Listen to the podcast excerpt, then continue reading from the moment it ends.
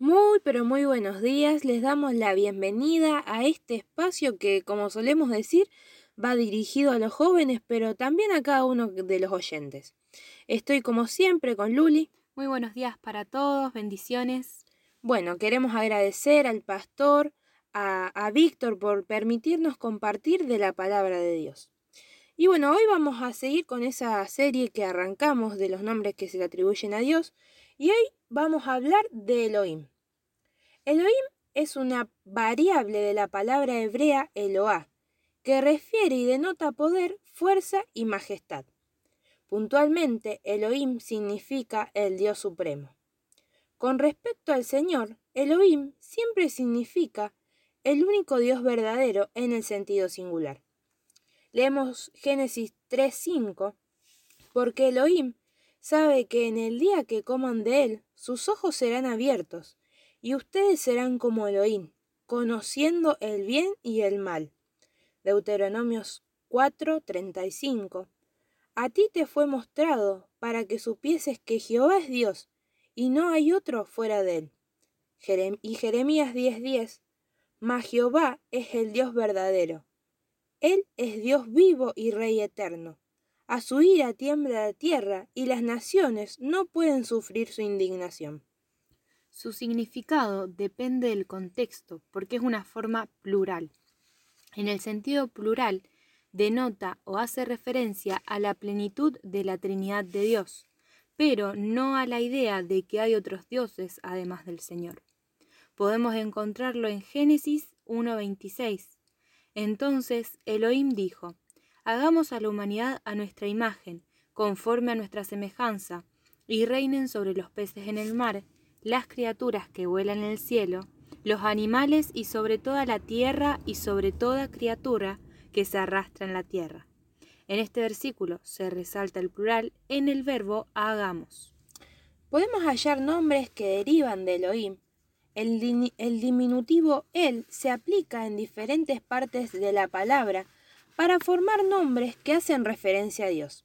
Algunos son El Shaddai, que como vimos significa Dios Todopoderoso. Génesis 17.1. Era Abraham de edad de 99 años cuando le apareció Jehová y le dijo, Yo soy el Dios Todopoderoso, anda delante de mí y sé perfecto. También está el Elión, significa el Dios Altísimo. En Génesis 14, 18, 20 dice, Entonces Melquisedec, rey de Salem y sacerdote del Dios Altísimo, sacó pan y vino, y le bendijo, diciendo, Bendito sea Abraham, eh, del Dios Altísimo, creador de los cielos y de la tierra, y bendito sea el Dios Altísimo, que entregó tus enemigos en tu mano, y le dio a Abraham los diezmos de todo. Y el Eloam, significa Dios eterno. Isaías 40:28. ¿Acaso no sabes ni nunca oíste decir que el Señor es el Dios eterno y que, y que Él creó los confines de la tierra? El Señor no desfallece ni se fatiga con cansancio. No hay quien alcance a comprender su entendimiento. Por último, vamos a centrarnos en el nombre recién mencionado, el Eloam. Como vimos, su significado es el Dios eterno y es de origen hebreo, al igual que todos los que estudiamos. Olam particularmente significa para siempre, eterno y que dura para siempre. Cuando se combina con él, significa Dios eterno. Con este nombre podemos ver que Dios, por lo tanto, no tiene ni principio ni fin, y que se encuentra fuera y más allá del tiempo. Apocalipsis 1.28. Yo soy el, el alfa y la omega, principio y fin, dice el Señor. Él es que, Él es que es, y que era, y que ha de venir, el Todopoderoso. E, este nombre lo podemos encontrar en la Biblia por primera vez en Génesis 21.33. En Bersabá, Abraham plantó un árbol tamarisco y allí invocó el nombre del Señor, el Dios eterno.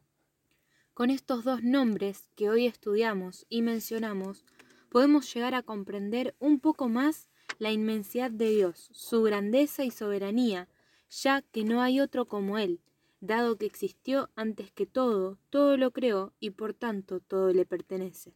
Como dice su nombre, es Dios eterno. Esto nos lleva a encontrar descanso en Él, sabiendo que tiene cada cosa bajo control y que nada se escapa de su mirada y poder. Leemos Salmos 90 del 1 al 2. Señor, tú has sido nuestro refugio de una generación a otra generación. Antes de que nacieran los montes y de que formaras la tierra y el mundo, desde los tiempos primeros y hasta los tiempos postreros, tú eres Dios. Y de esta manera damos por finalizada la serie de los nombres que se le atribuyen a Dios. Con esta serie esperamos que haya, hayamos podido entender la magnitud de Dios, cómo cada uno de sus nombres reflejan todas sus virtudes. También tener siempre presente a quién nos estamos acercando cada vez que lo buscamos o hacemos mención de su nombre. Estando frente a él siempre con respeto, reverencia y temor, conociendo que Dios, Todopoderoso y Eterno, que reina sobre toda creación y de generación en generación. Cerramos con el micro de hoy enviándoles nuestros saludos a los hermanos de Añatuya, kilómetro 13, y a todos los oyentes. Y si Dios quiere, nos reencontramos el próximo micro. Bendiciones.